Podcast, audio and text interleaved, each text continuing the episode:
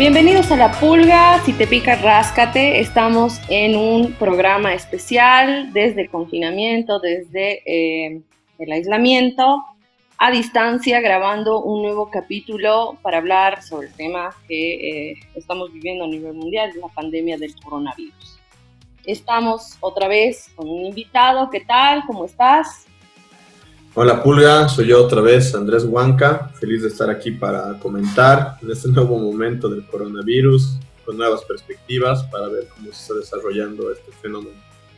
Genial, gracias por conectarte Andrés. Estamos una semana en cuarentena absoluta después de que se dictara el decreto que nos combina a toda la ciudadanía boliviana a recluirnos en nuestras casas como medida para frenar los, los contagios, ¿no? En un programa anterior también habíamos hablado contigo em, sobre eh, toda, la situación, todas las circunstancias que habían rodeado a la, a la aprobación de este decreto, pero en todo caso estamos acá con, con nuevas miradas porque eh, eh, a partir de, este, de esta primera semana de confinamiento que tenemos, creo que han surgido nuevas dudas o quizá algunas que ya teníamos están profundizando un poco más, ¿no? Eh, antes de empezar el programa propiamente dicho, aclaramos que nosotros no estamos incitando a la población a que incumpla este confinamiento, al contrario, creemos que debe ser una medida que debe atenderse y debe cumplirse, pero que el, eh, el acatar este confinamiento no es um, equivalente y no significa no criticar las medidas que se está tomando, la pertinencia de las mismas y, la medida en la que se está aplicando a, los distintos sectores que componen nuestra población, ¿no? En, el caso de Bolivia en particular, esta es una crisis sanitaria que también está permeada de cerca por una crisis política. Lo decíamos en el anterior programa. Venimos de un golpe de Estado eh, que ocurrió en octubre del año pasado, de 2019, y eh, a la fecha eh, no se puede hacer una mirada, una lectura de esta, de esta crisis sanitaria de salud sin esta mirada política, porque muchas de las acciones que están ocurriendo ahora mismo de este confinamiento tienen un tinte de militarización muy profundo. Estos son algunos temas que vamos a ir desarrollando eh, a lo largo de este programa, que a ver cuánto dura, pero bueno, si, si quieres podemos empezar cuando eh, quizá desde, desde el momento de enero, en enero que supimos, que se supo en todo caso de las primeras personas enfermas con, con, con COVID, ¿no? Con coronavirus.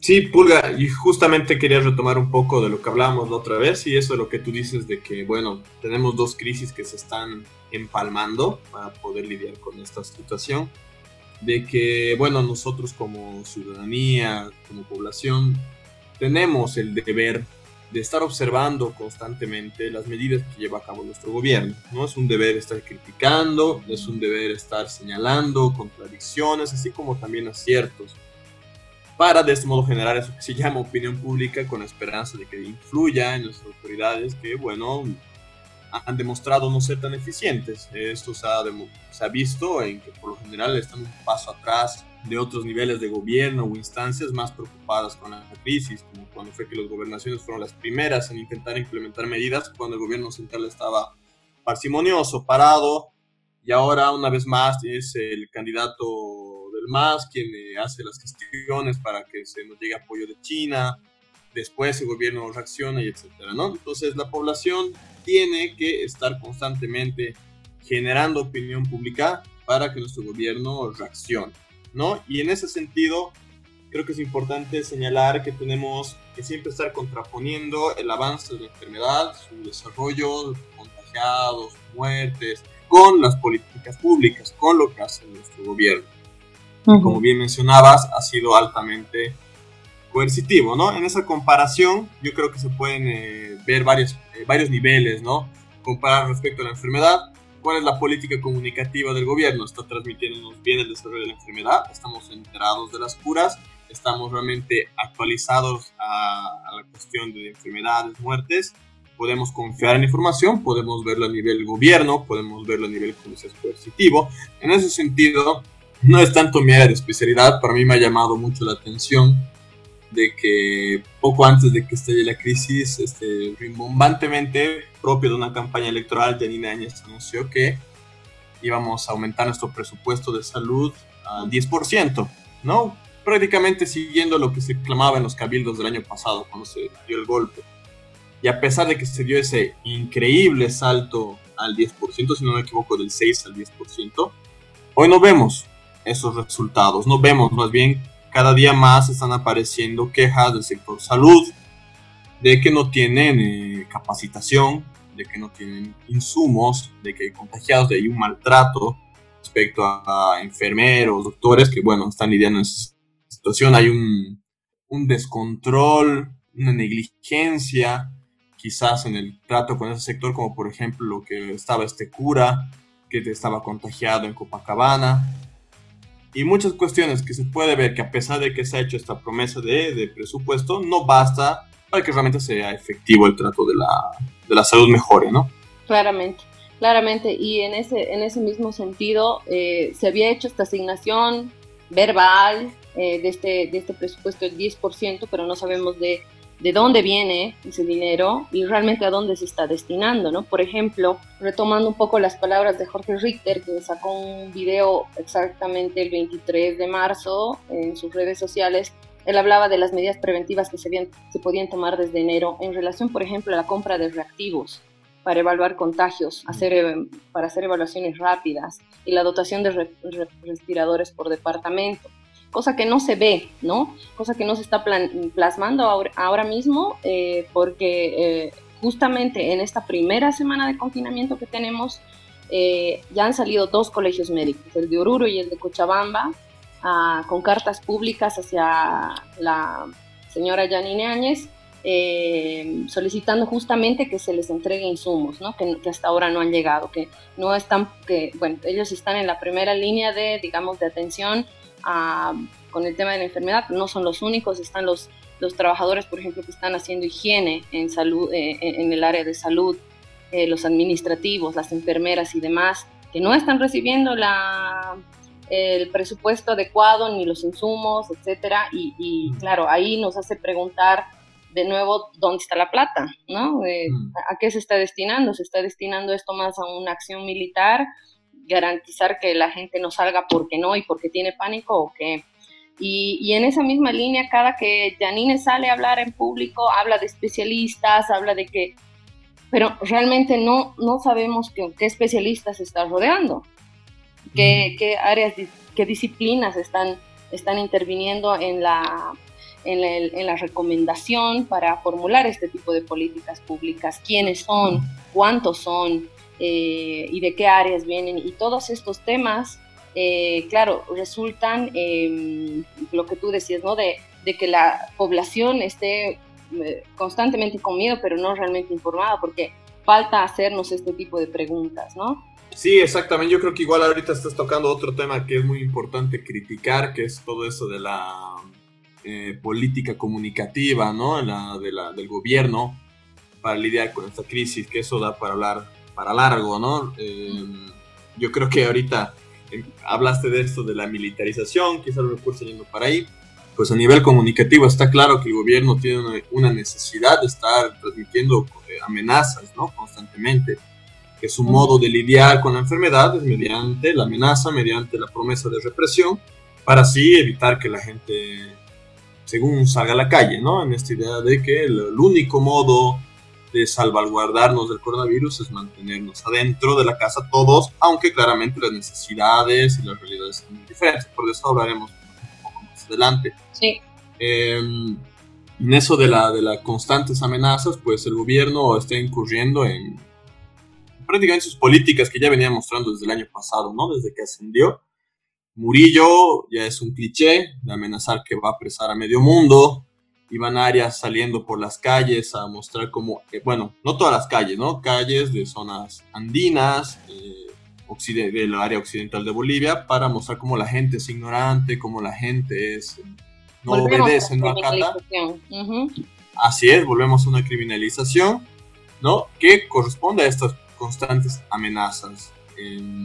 Es como si el gobierno no tuviera otro modo de hacer gestión que no es mediante la, su capacidad de monopolizar la violencia del Estado. Sí. Cuando en realidad, como tú dices, la población tiene un montón de necesidades informativas.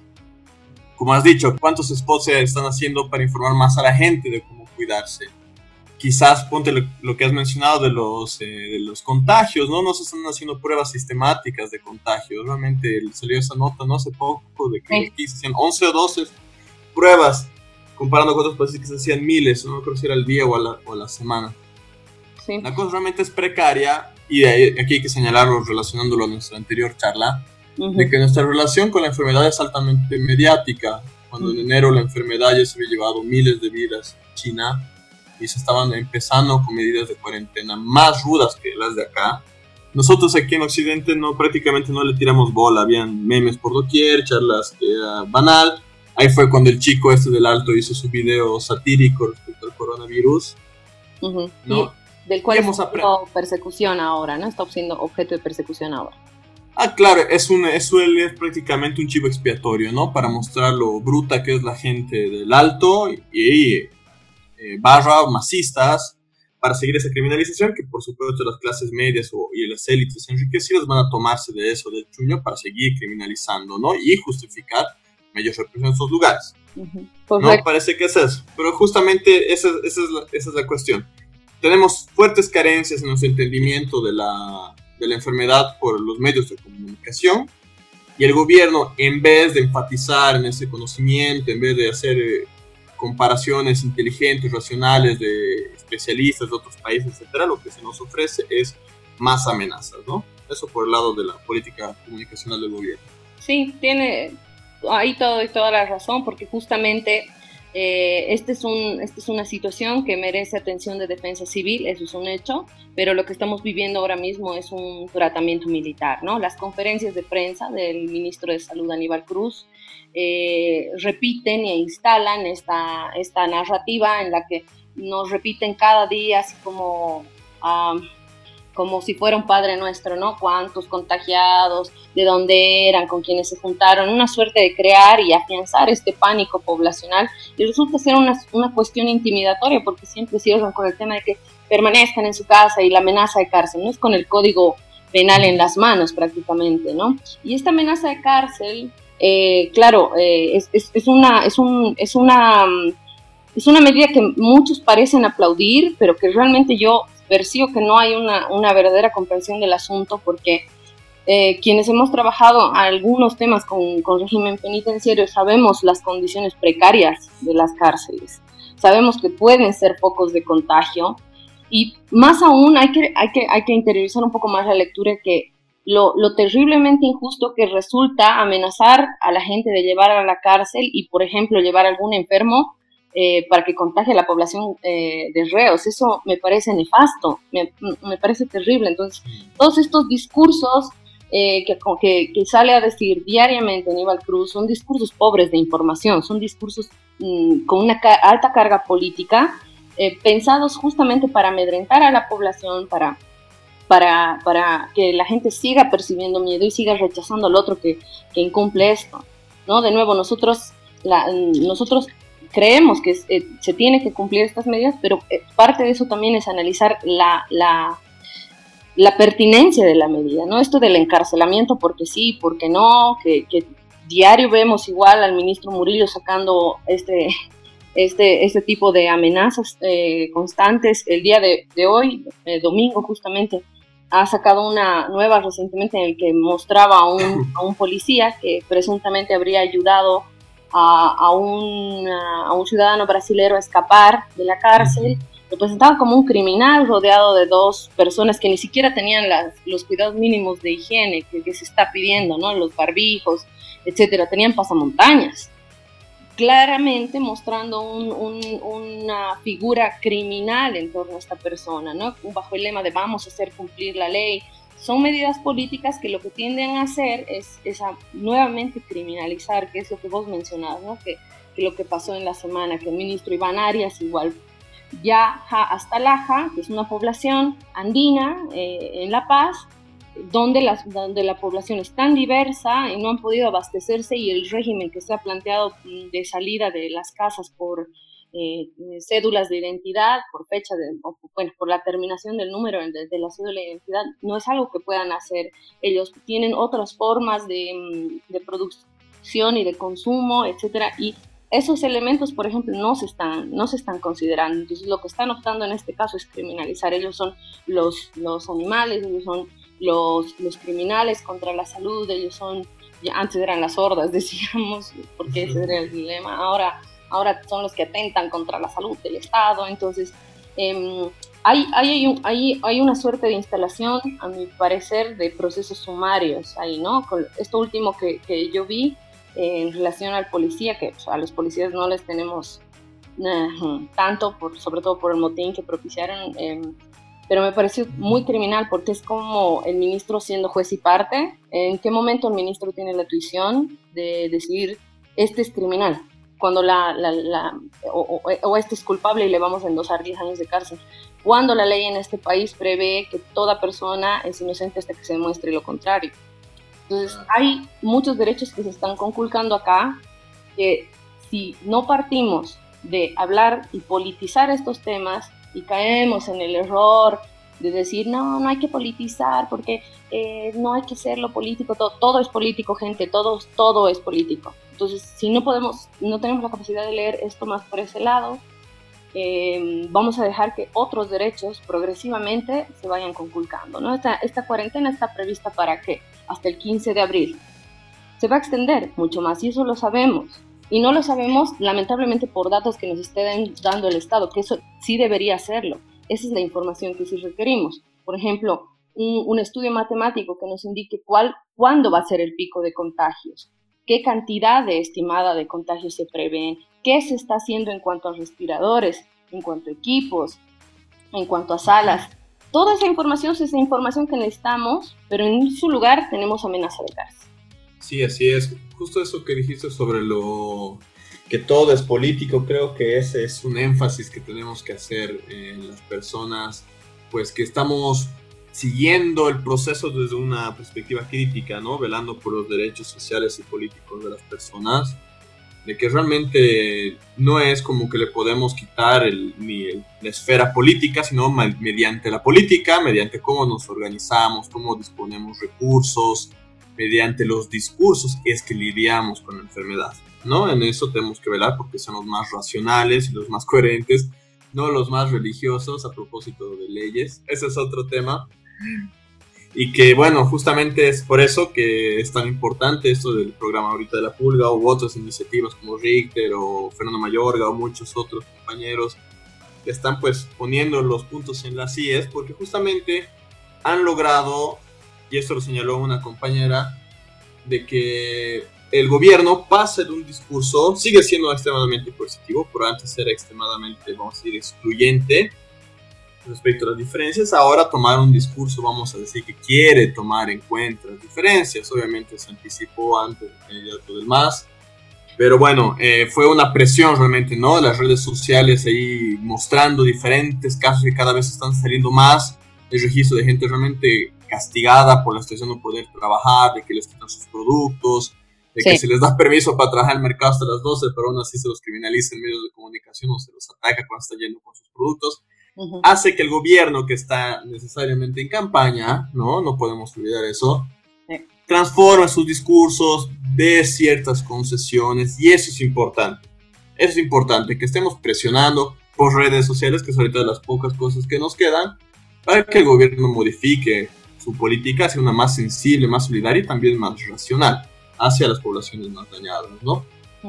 Sí, justamente vos, antes de que pensemos esta grabación, eh, hablabas justo de los sectores productivos, ¿no? Y de, cuán diverso es este país en ese sentido y cómo las medidas que se han ido adoptando, pues están evidentemente priorizando a un pequeño sector, eh, pasando por alto las necesidades de otros, ¿no? Si quieres desarrollar un poquito más sobre eso.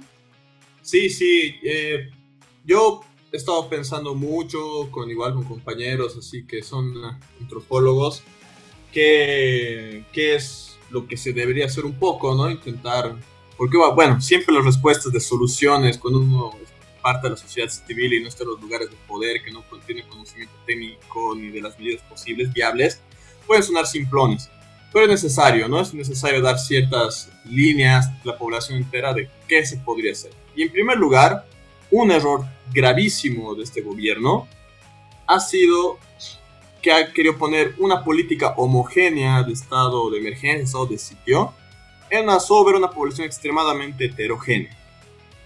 Me refiero por heterogénea a diversa, tanto nivel de estratos, ¿no? clases altas, medias, bajas, pobrezas, ultra bajas, así, como también diversa culturalmente, prácticas diferentes. Yo me imagino, no sé cómo estarán las poblaciones así del Beni, del Pando, así, las bastante aisladas indígenas, con todas estas políticas, ¿no? No tenemos idea. Justamente el video que mencionabas en, en Laja, pucha, y le dicen en su cara, o sea, a ti tus políticas fueron para hechos para el alto y la paz, solo te importan a ellos, aquí es otra realidad, aquí es otra cuestión, ¿no? Se lo dijo en Aymara, además.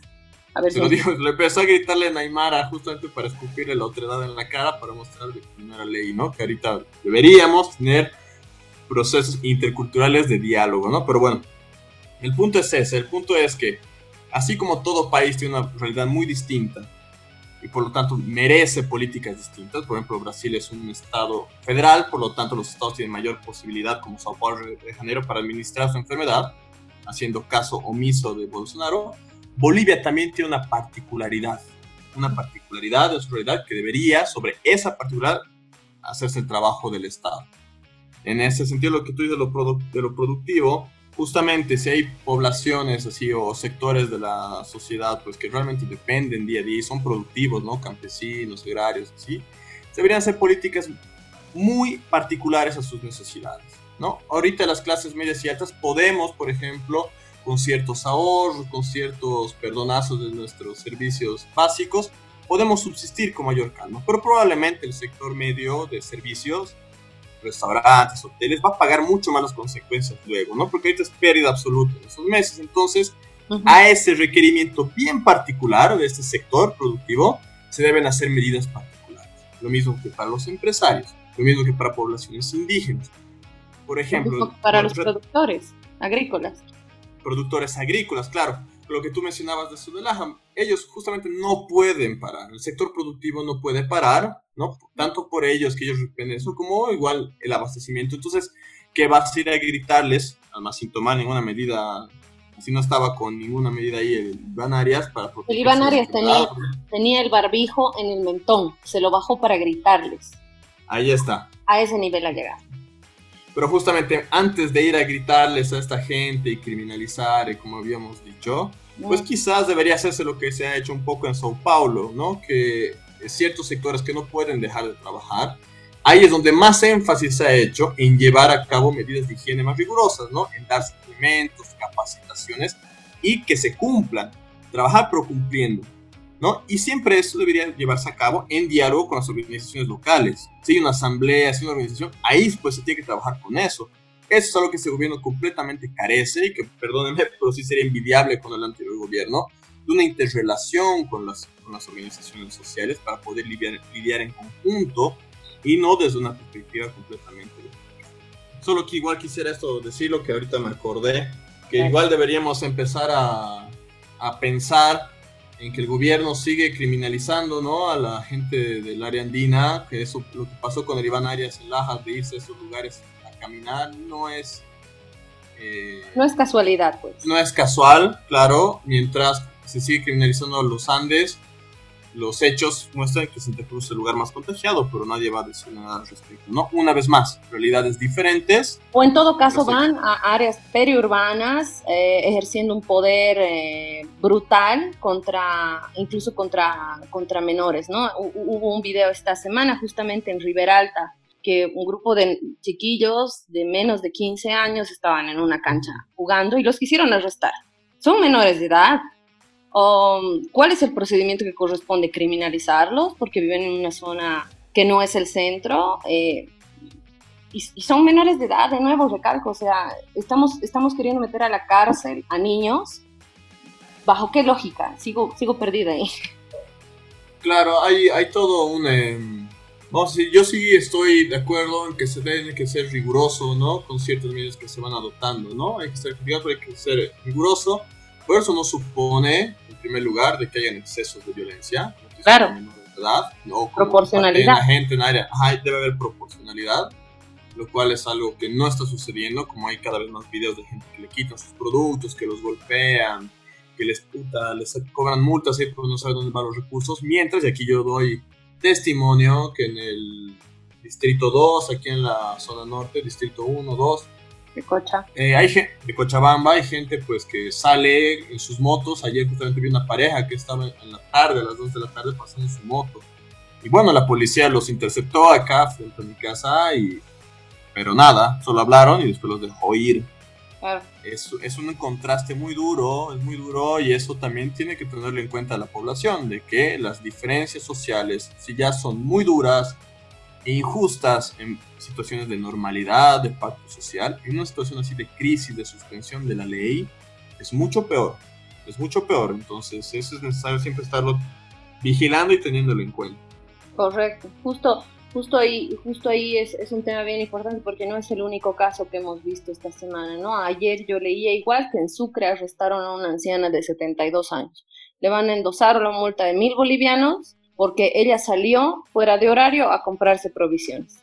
¿Dónde está la proporcionalidad de la aplicación de la ley? ¿Dónde está el sentido común de, para, para, tratar este tipo de cosas?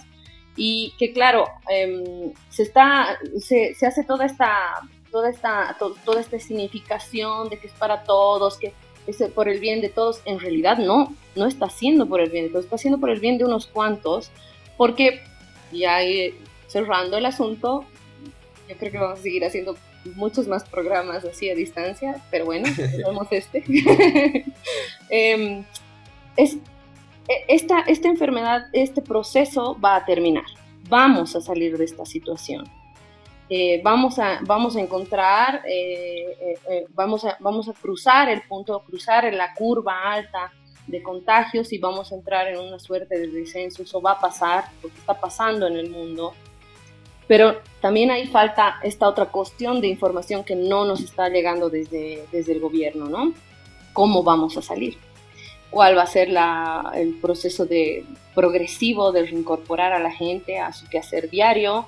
¿Cuáles son las estrategias económicas? Porque después de esto, y esto no lo decimos nosotros nada más, han publicado un montón de análisis eh, en ese sentido en prensa internacional, principalmente va, va a haber una crisis económica que acompaña este proceso. Sí, absolutamente.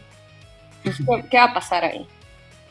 Bueno, yo creo que tenemos que hacer previsiones todos, ¿no? Tenemos que hacer previsiones de qué va a venir, cómo se va a venir la crisis y tenemos que remitirnos en primer lugar a la historia, ¿no? A la historia de las crisis que siempre han sido muy duras, pero también han sido oportunidades para gente sin escrúpulos, élites transnacionales que se han sacado provecho, ¿no? Políticos que han sacado provecho de las crisis, de las muertes, de las hambrunas, de los huracanes, ¿no? Hay un libro muy bueno y un documental también que se lo recomiendo mucho, que es La Doctrina del Shock de Naomi Klein, y que justamente sostiene eso, ¿no? De que las crisis, cuando la gente está choqueada, es cuando se aprovechan, ¿no? Estos sectores para aprovecharse de la gente que está sumamente dañada. En ese sentido, hay que yo diría muy particularmente desde una visión marxista, de que tenemos que un poco hacer de lado, está bien para el spot publicitario, pero no para el análisis, de ver que la, eh, todo Bolivia junta va a salir de esta crisis.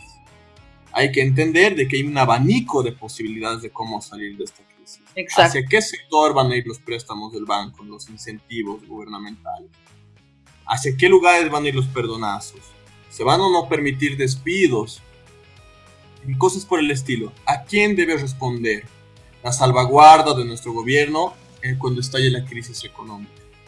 En ese sentido, desde una posición, hoy día, eh, o ayer, no me acuerdo, Branko Marinkovic, ¿no? del sector empresarial cruceño, ya se posicionó, ¿no? De que debemos volver a trabajar y que el gobierno va a tener que salvar a los empresarios porque ellos garantizan trabajo, ¿no? Y que no se debe pensar en solo los bonos. Pues muy bien, desde un punto de vista del trabajo, nosotros creo deberíamos estar pensando en que los trabajos no se pueden cortar, que sea algo desde el gobierno, de que no se pueden haber despidos para salvar a las empresas.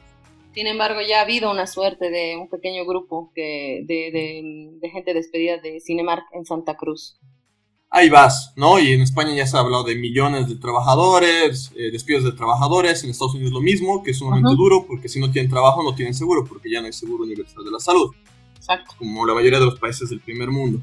Entonces es eso, por ejemplo, pensar que no pueden haber despidos, pensar en que los incentivos gubernamentales tienen que estarse dirigidos a que la gente pueda otra vez consumir. La gente de clase media, la gente de clase eh, baja, la clase trabajadora pueda otra vez adquirir y no solo pensar en que las empresas tengan, porque si pueden despedir y no se activa la gente que consume, igual la economía va a entrar en recesión. Entonces, esas cuestiones hay que estarlas observando, hay que observar de que la mayoría de la población tiene que salvaguardarse y no las élites que siempre salen bien paradas y que por supuesto, por supuesto, van a buscar sacar provecho político y económico con esto. Totalmente. Hay muchos más temas de los que queremos hablar, eh, como comentaba así a modo de risa hace rato. No va a ser el último programa que hagamos desde el confinamiento, desde la cuarentena. Tenemos, tenemos mucho que observar y tenemos mucho que demandar también, porque una, una, no, no podemos permitir, eh, permitirnos impasividad frente a esta situación y no demandar lo que nos corresponde como ciudadanos, demandarlo a este gobierno y a cualquiera en realidad, ¿no? Pero en particular en una crisis como esta, atravesada también de lo político. Entonces, eh, te doy las gracias por darte este tiempito y ya estaremos hablando más adelante. No, a ti, Pulga, mil gracias, siempre es rico charlar y bueno, saludos a todos y hay que seguir pensando y criticando. Exacto. Esto ha sido La Pulga, si te pica, ráscate. Hasta el próximo programa.